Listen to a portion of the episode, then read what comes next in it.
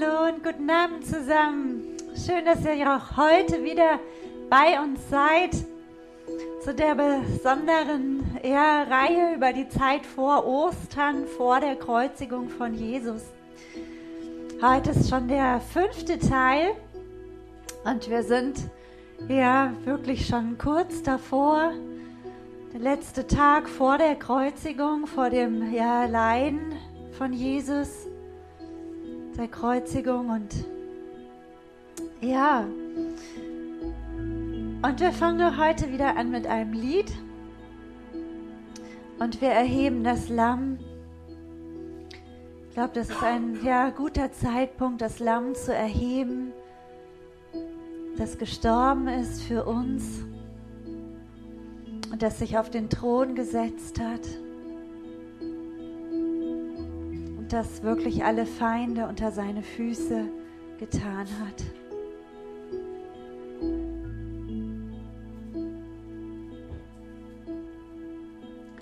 Dir dem Lamm auf dem Thron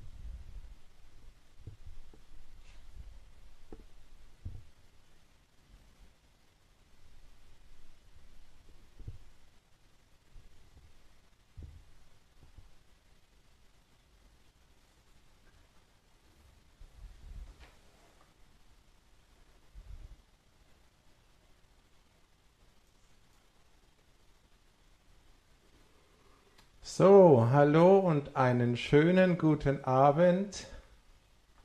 Wir haben heute Teil oder Tag 5. Der heutige Tag, und das äh, wisst ihr ja alle, ist der Grün Donnerstag, der viel bekannter ist wie ja, äh, die Zeit, die zwischen dem Palmsonntag und dem Gründonnerstag liegt. Und in der Tat ist dieser Tag heute, wenn man in die Bibel reingeht, wirklich ein extrem voller Tag. Wahrscheinlich ist dieser Tag und der morgige Tag, der Karfreitag, die vollsten Tage, wenn man in die biblischen Berichte hineingeht. Von daher werden wir heute einiges an Zeit verbringen, um mal zu rekonstruieren, was denn an diesem Tag alles geschah. Und ich sage euch, das ist eine ganze Menge. Und dann habe ich als ja, zweiten Punkt, als ein bisschen ein Schmankerl, habe ich noch äh, ein was äh, auf dem Herzen, äh, da geht es um die Abschiedsreden von Jesu, die haben nämlich auch ihren, ja, ihren Platz heute. Und ich habe ja gestern schon gesagt, gestern haben wir die Endzeitreden von Jesus gehabt im Kontext, dass er Gericht geweissagt hatte.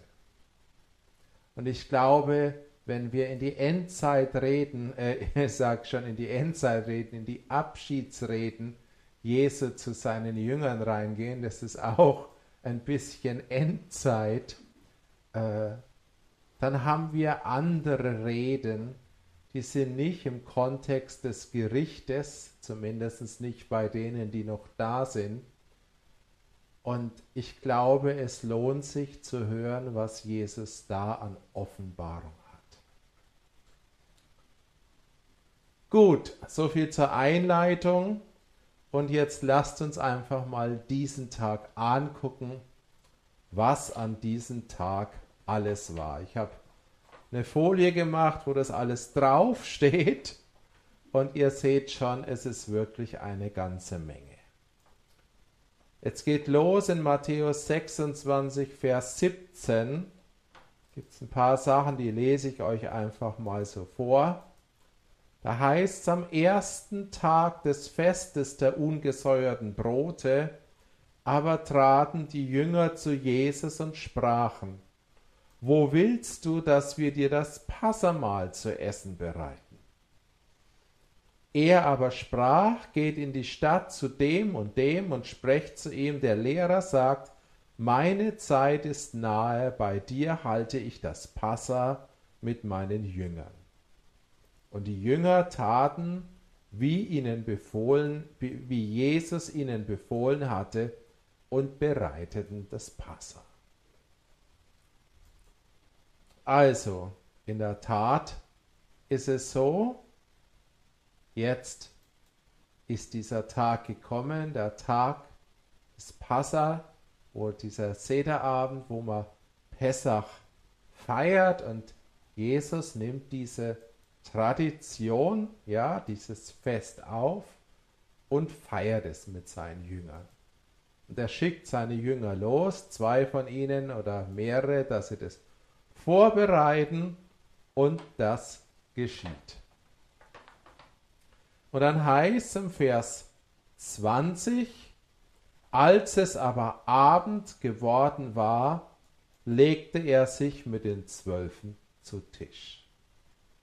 Das heißt also, das ist ein Tag der Vorbereitung und dann gegen Abend, ich weiß nicht, ab wann man das terminieren kann, ist relativ interessant. Ich denke, es dürfte vor 18 Uhr gewesen sein, hat er dieses Passalam gefeiert. Und schon da gibt es eigentlich einen kleinen Einschub, der zu erwähnen ist. Weil nämlich uns das Evangelium, ja, jedes Evangelium erzählt ein bisschen anders, hat seine Schwerpunkte. Äh, und wir haben ein was, was uns nur das Johannesevangelium überliefert, das ist die Fußwaschung. Und die Fußwaschung müssen wir genau an diesem Zeitpunkt terminieren, bevor Jesus das Passa gefeiert hat. Das heißt also vor äh, dem, dass Jesus richtig zu Tisch liegt, kommt diese ganze Aktion mit der Fußwaschung. Und vielleicht macht ihr euch das nochmal klar, bei dieser Fußwaschung sind zwölf Jünger dabei.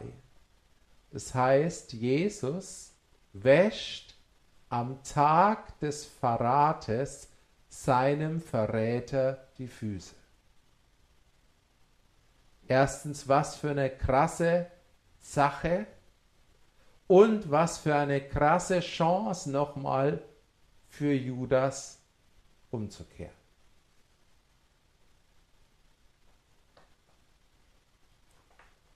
Gut, dann geht es weiter. Es kommt dieses Passa. Und dann ist es so, dass während dem Passa er sagt, ich esse mit dem Verräter hier an dem Tisch und er tunkt das Brot ein und gibt es Judas. Er antwortete und sprach, der mit mir die Hand in die Schüssel eintaucht, der wird mich überliefern. Trotzdem sagt er nicht direkt zu Judas, du bist es, sondern auch hier in dieser, sag's jetzt mal, Handlung, ich glaube, da ist auch noch immer der letzte Raum zur Buße.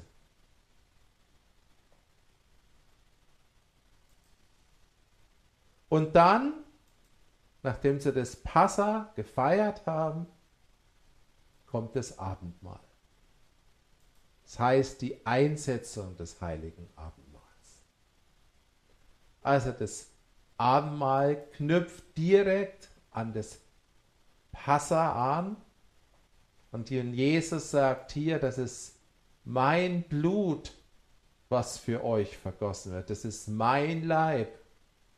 Dann ist natürlich hier eine riesige Assoziation zu dem, ja, Passa und zu dem Blut des Passa-Lamms, was ja die Israeliten geschützt hat. Ja, und der Auftrag, dass er das Passalam völlig essen sollten. Und trotzdem ist natürlich auch was ganz klar, wenn Jesus sagt, das ist das Blut des neuen Bundes. Also auch hier ist schon, dass Jesus was ganz Krasses sagt und dass er sozusagen ja auch das Abendmahl ein Stück dem Passa ja gegenübersteht. Es ist in der Tradition, ja, in den Motiven ähnlich und trotzdem sagt er, das ist es jetzt. Und er sagt seinen Jüngern, ihr sollt das feiern, bis dass ich komme. Ja, das ist das einzige, ja, oder eines der, der wenigen, wo Jesus explizit uns, ja, gegeben hat. Die, ja, Kathol die evangelische Kirche nennt es auch Sakramente. Da ist schon was Wahres dran, was, was von Jesus selbst eingesetzt ist und dadurch was ganz besonders Wichtiges ist.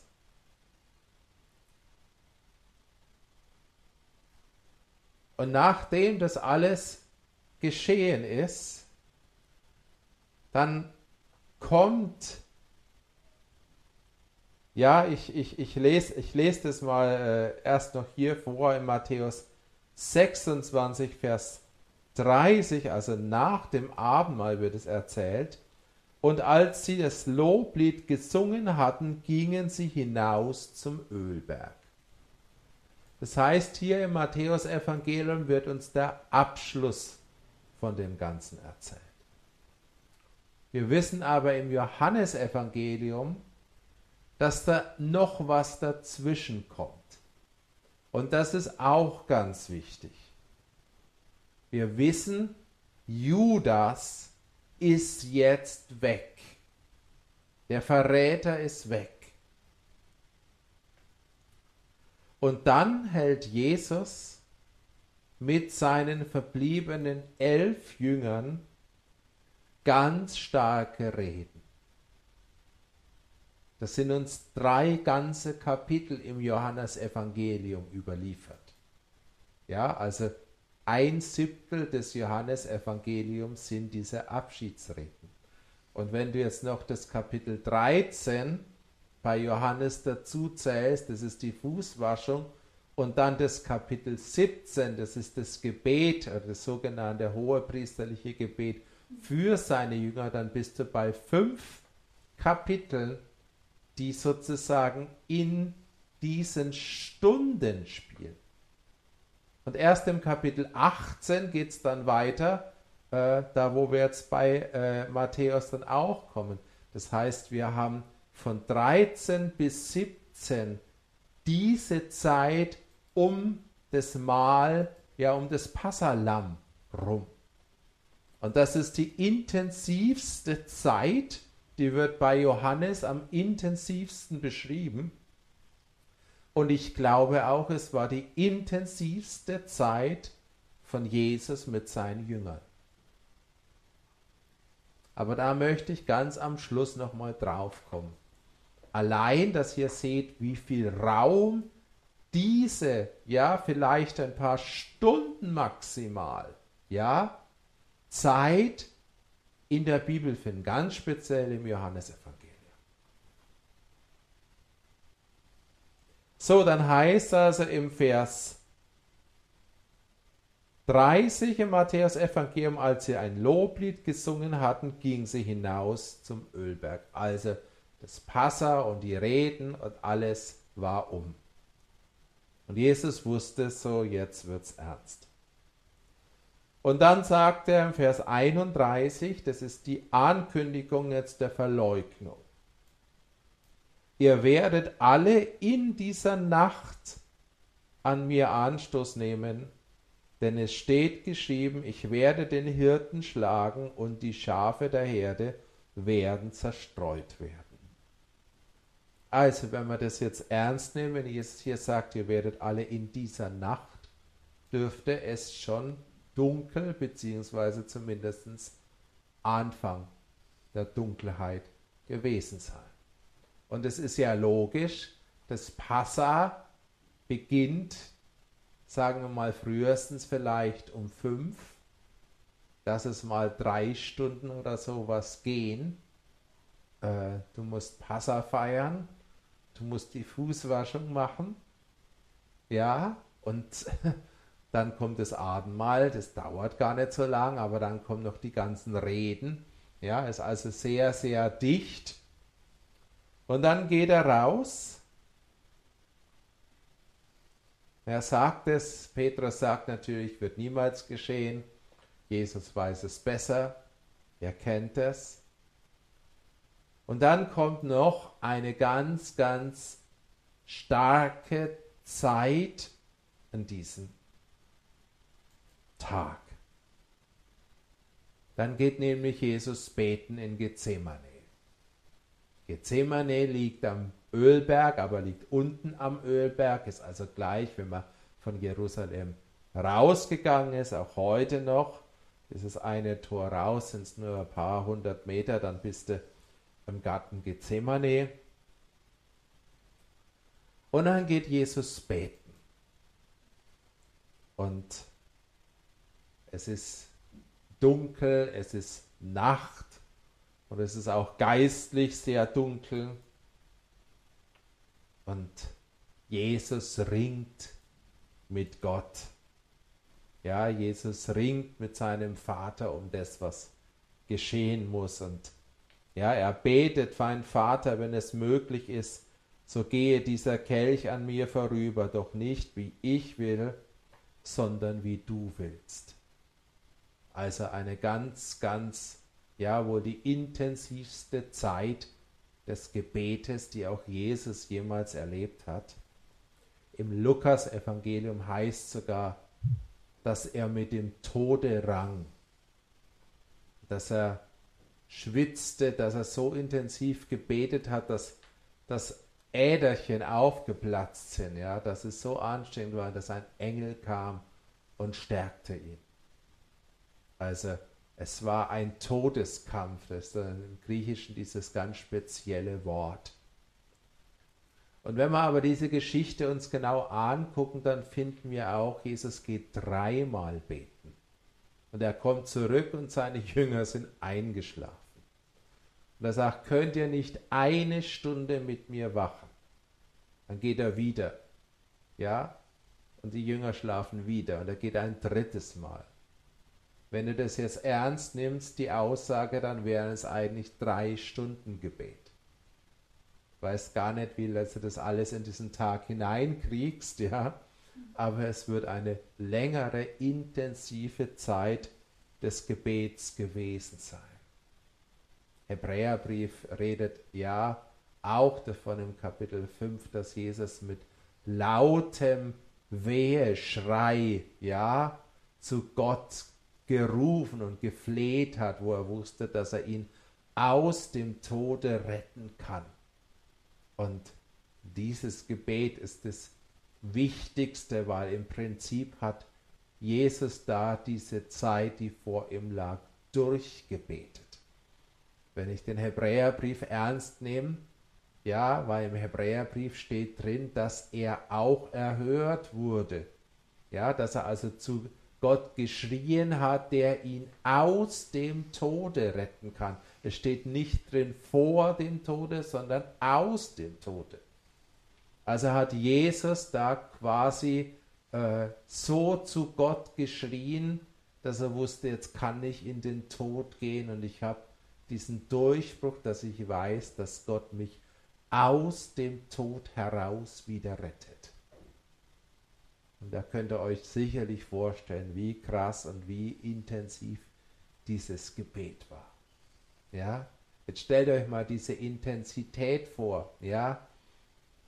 Fußwaschung, Passa, der Verräter, er geht, dann kommt die intensivste Zeit mit seinen Jüngern, ja? Die herrlichste Zeit, sehen wir dann gleich noch dann geht er, dann muss er nach Gethsemane und dann ringt er mit dem Tode. Also du, du hast also so einen extremen Tag, so krass in ja eigentlich wenigen Stunden, weil die erste Hälfte des Tages ist ja sozusagen etwas Vorbereitung von Passa, sonst nichts weiter. Aber es geht noch weiter. Ja, dann kommt nach diesen drei Stunden Gebet, kommt der Verrat am Vers 47.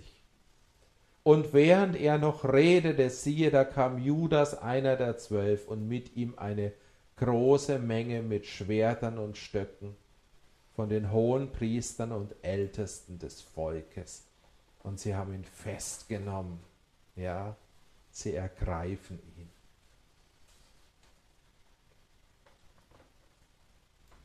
Ja, und dann führen sie ihn ab. Ja, also ihr könnt euch das vorstellen, das geschieht irgendwo quasi in der Nähe von Gethsemane, direkt vor den Toren von Jerusalem. Ja, und dann kommt Jesus, das müssen wir uns jetzt auch mal klar machen, dann wird er als Gefangener nach Jerusalem hineingeführt. Was für eine krasse Sache. Vor ein paar Tagen kam er als, ja, König, ritt er ein, jetzt wird er hineingezerrt.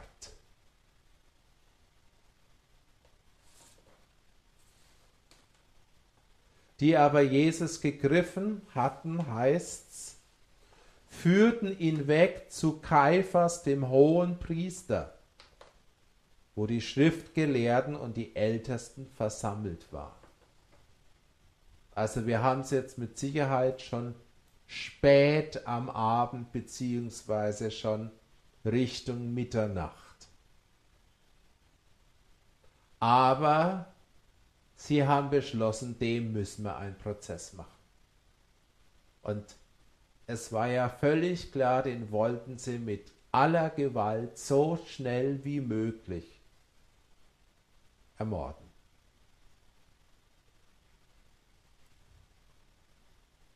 Wenn ihr euch das mal überlegt, und es ist mir auch noch nie so klar geworden, wir werden es jetzt auch noch mal sehen. Es ist vielleicht spät am Abend, am Gründonnerstag, lass es 10 Uhr sein. Da wird er festgenommen. Dann kommt all das, was wir jetzt noch weiter betrachten. Und am nächsten Tag, zwölf Stunden später ist es, ist er bereits zum Tode verurteilt. Und wenig später noch hängt er bereits am Kreuz. Also das ging wahnsinnig schnell. Und die wollten es auch schnell. Und ich glaube, auch wir können irgendwo lernen, Gott wollte es auch schnell. Gott hat das Leiden, es war zwar intensiv, aber Gott hat es nicht ewig gedehnt. Gott hat es nicht zugelassen, dass sein Sohn Tage, Wochen lang gelitten hat. Das finde ich eine ganz krasse Aussage.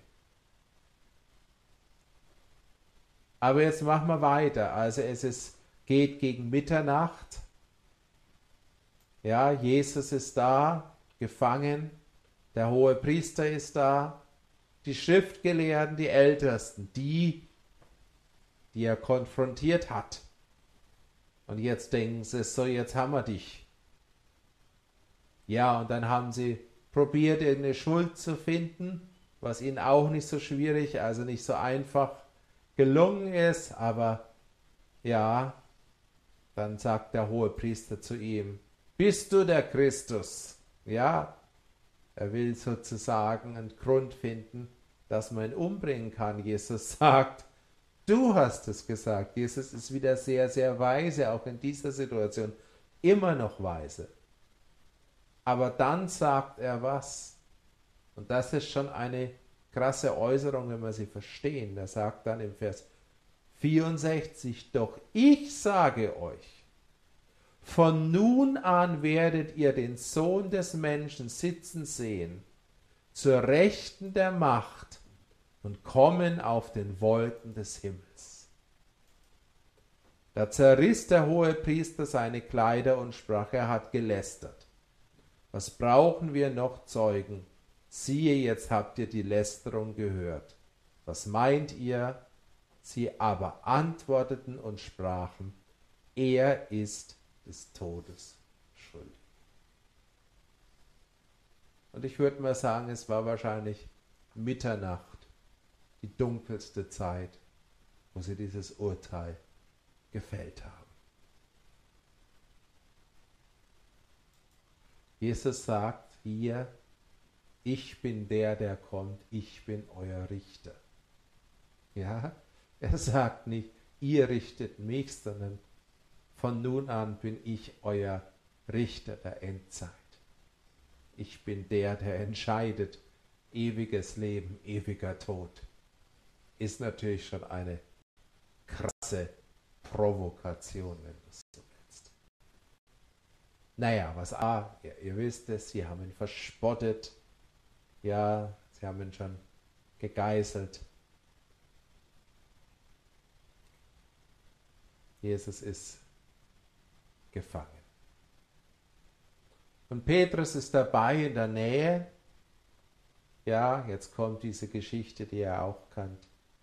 Petrus aber saß draußen im Hof und es trat eine Magd zu ihm und sprach, auch du warst mit Jesus dem Galiläer.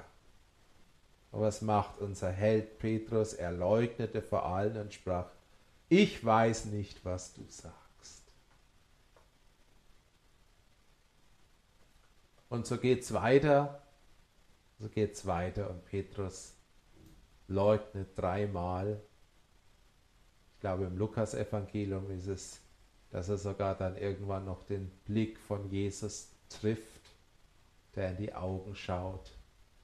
Ja, und als es das dritte Mal geschehen ist, hören wir, ist schon Morgendämmerung oder der Morgen, denn es heißt, und alsbald krähte der Hahn. Tut es normalerweise morgen. Also wir sehen, diese Geschichte hier geht bis in den Morgen, ja, 4, 5 Uhr, wird der Hahn krähen. Und die scheinen alle nicht geschlafen zu haben. Die waren beschäftigt, Jesus den Tod zu überliefern. Sie wussten, das müssen sie hinkriegen. Ja, diesen Tag war dann ist das große Fest.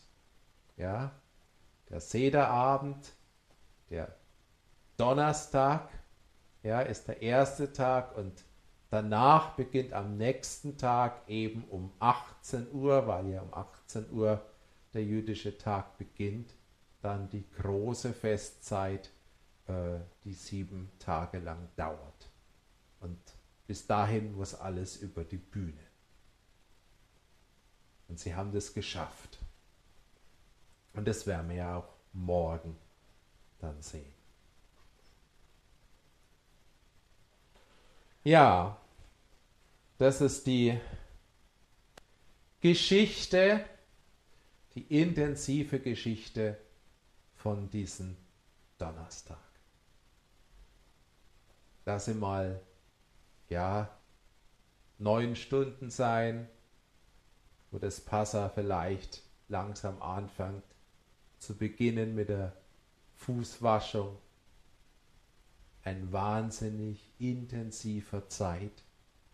Ich denke auch mit den intensivsten, unterschiedlichsten Gefühlen. Es ist krass, wenn man sich vorstellt, was Jesus, der ja Mensch war, an diesem Tag alles empfunden hat. Natürlich wusste er es. Und er war vorbereitet und trotzdem sagt die Bibel ja ganz klar, er war und ist Mensch wie wir. Ja, das auszuhalten, das seelisch auszuhalten, ja, das ist Wahnsinn.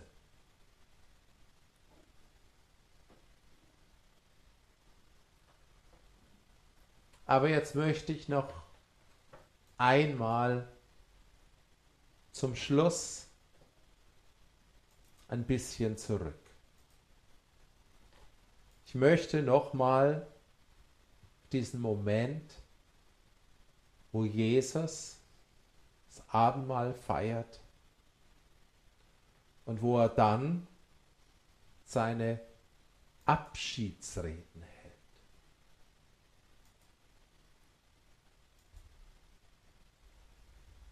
Da ist es ganz interessant, das Johannesevangelium schildert es uns sehr klar. Johannes 13, Vers 27 heißt und nach dem Bissen fuhr dann der Satan in ihn. Jesus spricht nun zu ihm, was du tust, das tue schnell. Hier haben wir wieder dieses schnell oder bald. Ja, Jesus kommt ja bald wieder, ja, was dasselbe Wort ist hier, dass es schnell geschieht. Ja, und das Kommen von Jesus geschieht, wenn es denn geschieht, schnell. Und hier geschieht eben auch das Ende dann schnell. Als nun jener den Bissen genommen hatte, ging er sogleich hinaus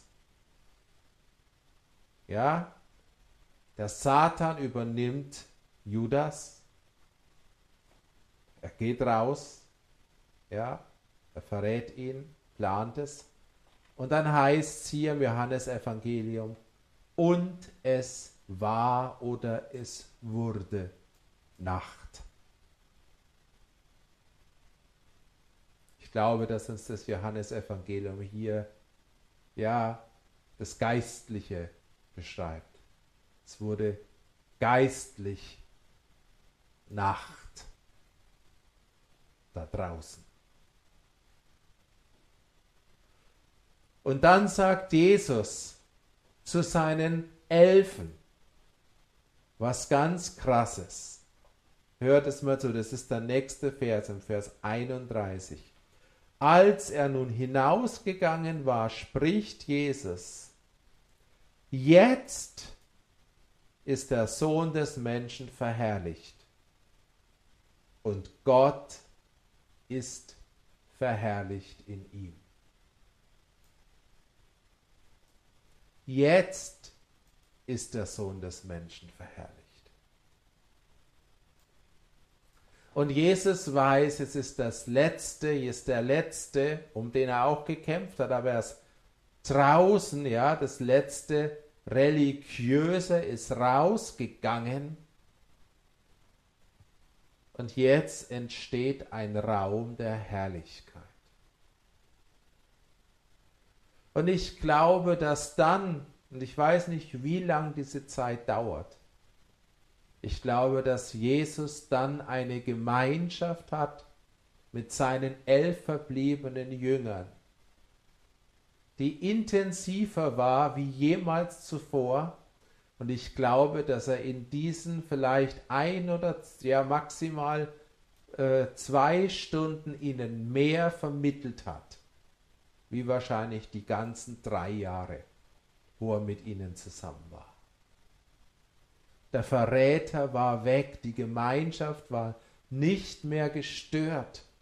Ja, und es kam zu einem intensiven Austausch, so intensiv wie vorher es nicht ging. Und Jesus redet jetzt in der Herrlichkeit und durch die Herrlichkeit. Was wir hier haben, ist eine ganz andere Rede wie die Endzeitreden, wo Jesus aus dem Gericht und über das Gericht redet. Hier redet er aus der Herrlichkeit, in der Herrlichkeit und das, obwohl draußen finsterste Nacht ist.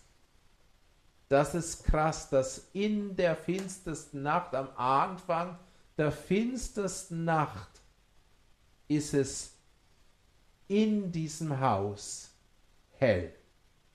So hell wie nie zuvor. Du kannst sagen, das war ein Lichthaus. Das war das größte Lichthaus jemals. Und in diesem Lichthaus dieser kurzen Zeit kam Offenbarung über Offenbarung. Und es ist eine fantastische Offenbarung, und wir könnten jetzt genauso diese Kapitel analysieren. Wir würden Tage oder Wochen brauchen. Aber ich möchte nur ein paar Sachen rausgreifen von dem, was Jesus da sagt, ohne dass man jetzt da eine Theologie entwickelt. Aber das allererste, was Jesus sagt, euer Herz werde nicht bestürzt ihr glaubt an Gott, jetzt glaubt auch an mich. In meines Vaters Hause sind viele Wohnungen. Wenn es nicht so wäre, würde ich euch gesagt haben, ich gehe hin, euch eine Stätte zu bereiten. Und wenn ich hingehe und euch eine Stätte bereite, so komme ich wieder und werde euch zu mir nehmen, damit auch ihr seid, wo ich bin. Das ist so ein krasser ja, Ausblick. Da redet ja Jesus, wenn du so willst, schon bis in die Ewigkeit hinein. Er sagt, ich gehe jetzt in den Himmel und ich mache den Himmel für euch fertig ja, ich mache das Schönste da oben und dann hole ich euch zu mir in den Himmel. Was ist das für ein Anfang von einer Rede? Ja, wenn er diesen Unterschied nehmt, ja, so redet er zu seinen Jüngern. Und vielleicht in besonderer Weise zu seinem Lieblingsjünger, der das ja nur irgendwie aufgeschrieben hat. Viel später, ja, ich werde euch nicht verwaist zurücklassen, ich komme zu euch. Der Beistand, der Heilige Geist, den der Vater senden wird in meinem Namen, der wird euch alles lehren und euch an alles erinnern, was ich euch gesagt habe. Jesus redet in den Kapiteln so viel vom Heiligen Geist. Und du kannst auch sagen, er redet so viel vom Leben im Geist und aus dem Geist, von einem geistlichen Leben, von geistlicher Erkenntnis vom Himmel und sonst so weiter, wie nie zuvor. Und dann heißt es im Kapitel 16, Vers 13, wenn aber jener, der Geist der Wahrheit, also der Heilige Geist, gekommen ist, wird er euch in die ganze Wahrheit leiten. Denn er wird nicht aus sich selbst reden, sondern was er hören wird, wird er reden und das Kommende wird er euch verkündigen. Und weiter sagt Jesus sogar, er wird von dem meinen nehmen und wird es euch geben. Aber das meine, wovon Jesus redet, ist Herrlichkeit. Das heißt, der Heilige Geist nimmt Herrlichkeit von Jesus und bringt sie auf die Erde zu seinen Jüngern. Ja. Da haben wir nicht, ja, und ja, Kriege und Zerstörung und das und Volk gegen Volk, sondern wir haben was völlig anderes.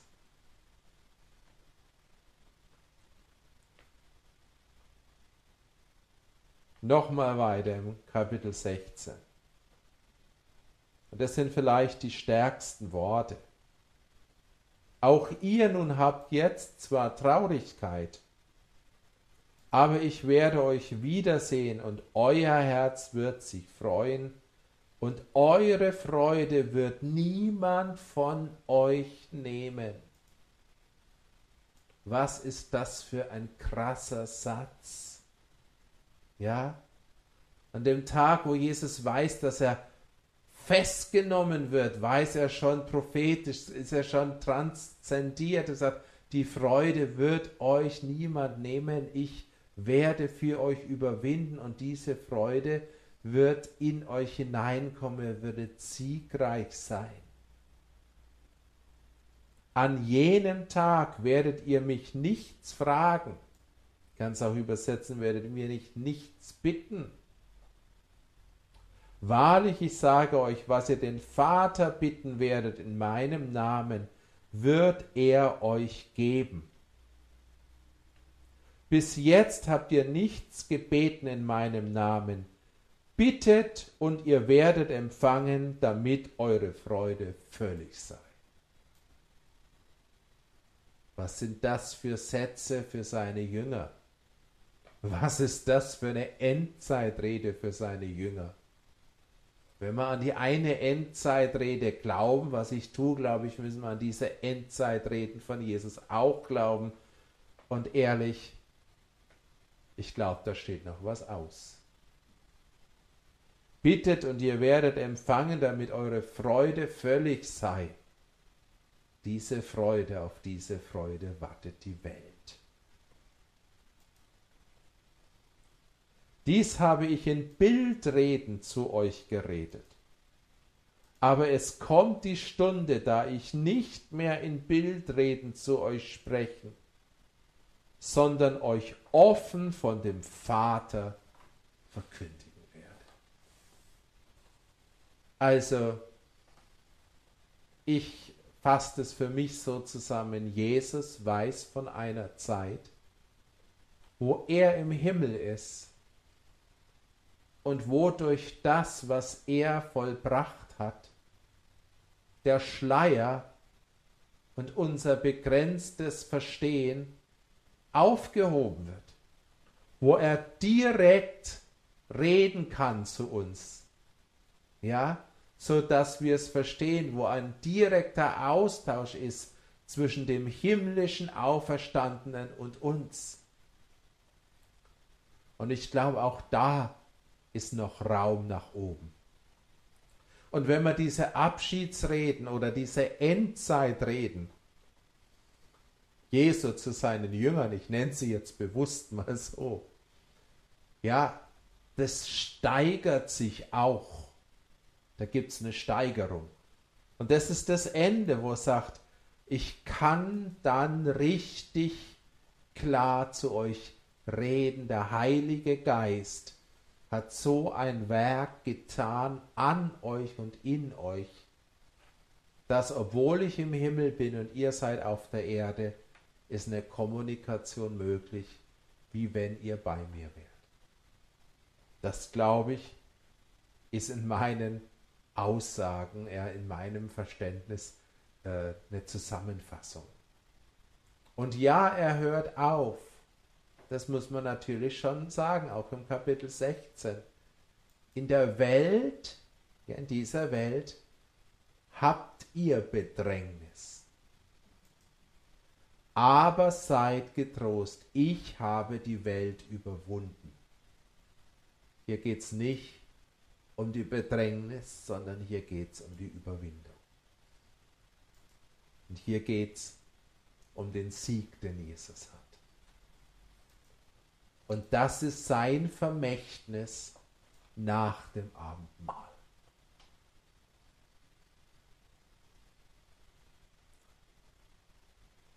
Ich möchte zum Schluss kommen mit diesem einen Gedanken heute.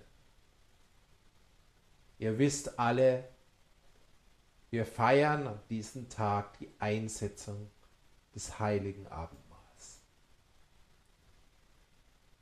Aber wenn wir das nochmal richtig verstehen, was da in dem Kontext ja direkt zeitnah geschieht.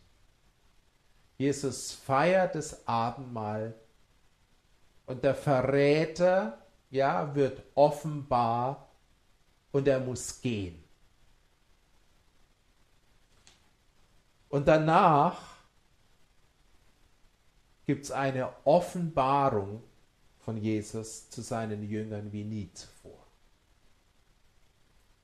Und ich glaube, dass wir heute dieses Abendmahl auch mal so mit diesem ja, Bewusstsein feiern sollen.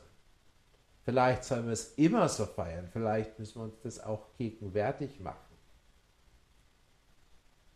Da ist eine Kraft, die das Religiöse benennt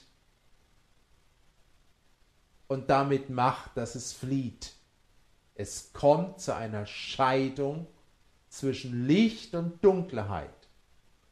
Und auf der einen Seite wurde es völlig Nacht und da, wo Jesus war mit seinen Jüngern, wurde die Herrlichkeit manifest wie in Ägypten zur Zeit des Passa.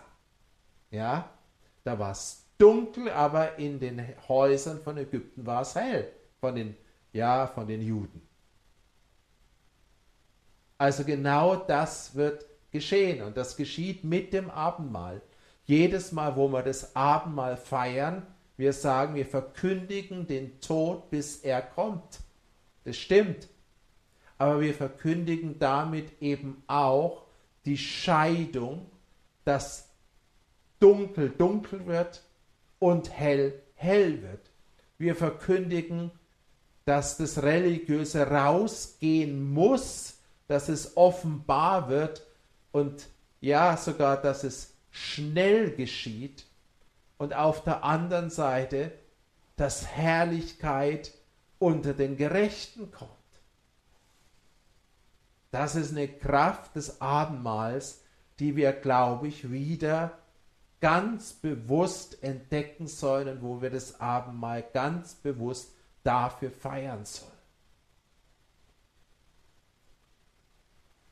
Und ich glaube, das Religiöse wird offenbar werden und es wird Nacht werden draußen und inwendig drin wird die Herrlichkeit sich manifestieren, weil Jesus sagt, jetzt ist der Sohn des Menschen verherrlicht.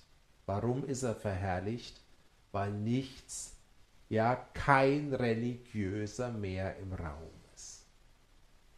Die, die jetzt im Raum waren, waren nicht vollkommen. Sie waren fehlerhaft, aber letztendlich sind sie bei Jesus geblieben. Und Jesus hat für sie gebetet. Im Kapitel 17 im Johannesevangelium und hat gesagt, Vater, ich will, dass die Herrlichkeit, die du mir gegeben hast, dass sie auf ihnen sei. Das ist das letzte Gebet in diesem Kontext. Lest euch mal Johannes 17 durch. Da ist nur Herrlichkeit, Herrlichkeit und nochmal Herrlichkeit. Und jetzt verrückt eine Stunde oder ja vielleicht nur eine Stunde vor dem Gebet von Gethsemane entfernt.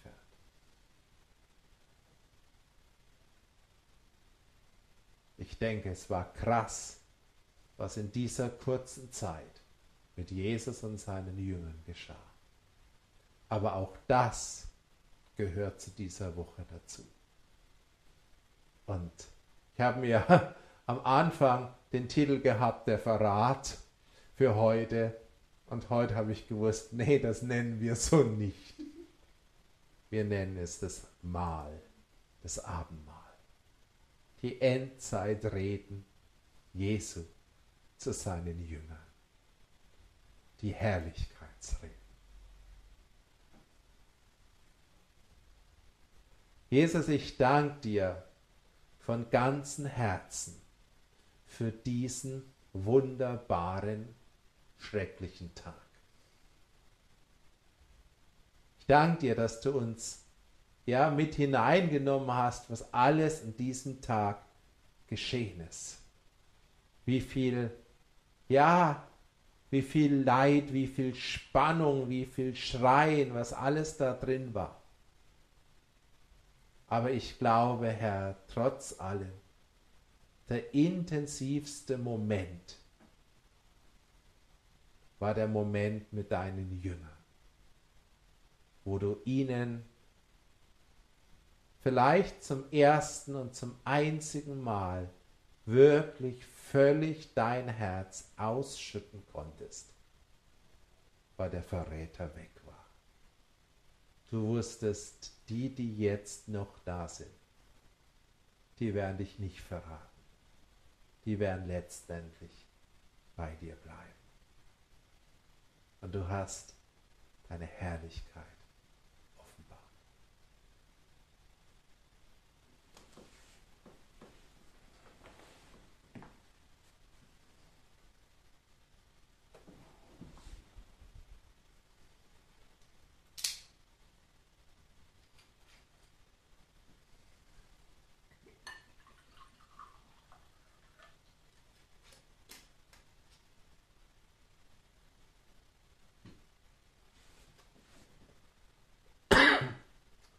Und so wollen auch wir heute, ja, diesen Kelch hochhalten.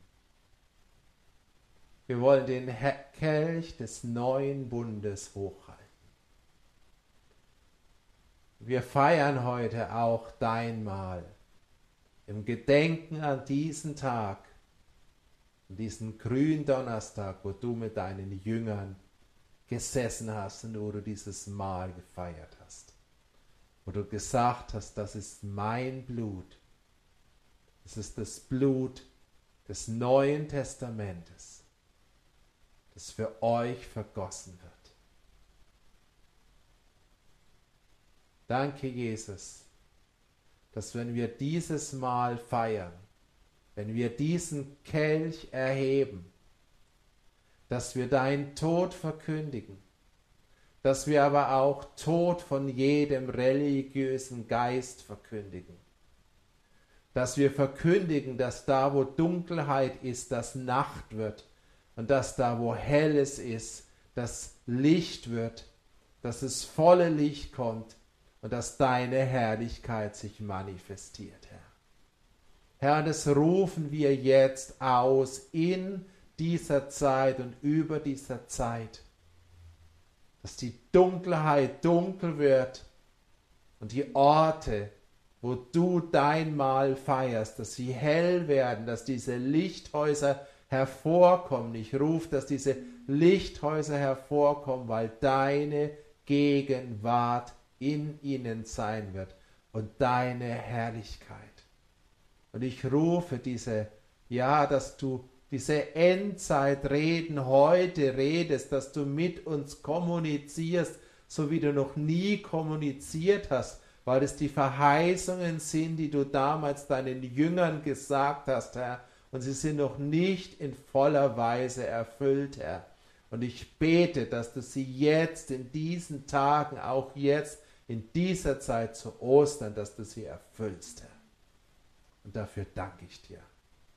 Ich danke dir für dein kostbares Blut. In Jesu Namen. Amen.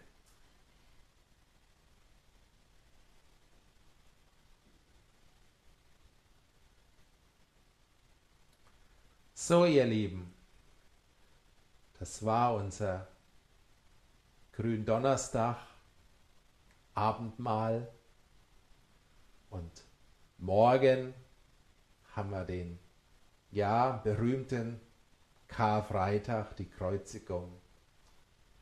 Da wir morgen äh, etwas biblisch sein wollen, werden wir morgen nicht um 19.30 Uhr einen Livestream machen, sondern wir werden morgen um 14.30 Uhr einen Livestream machen.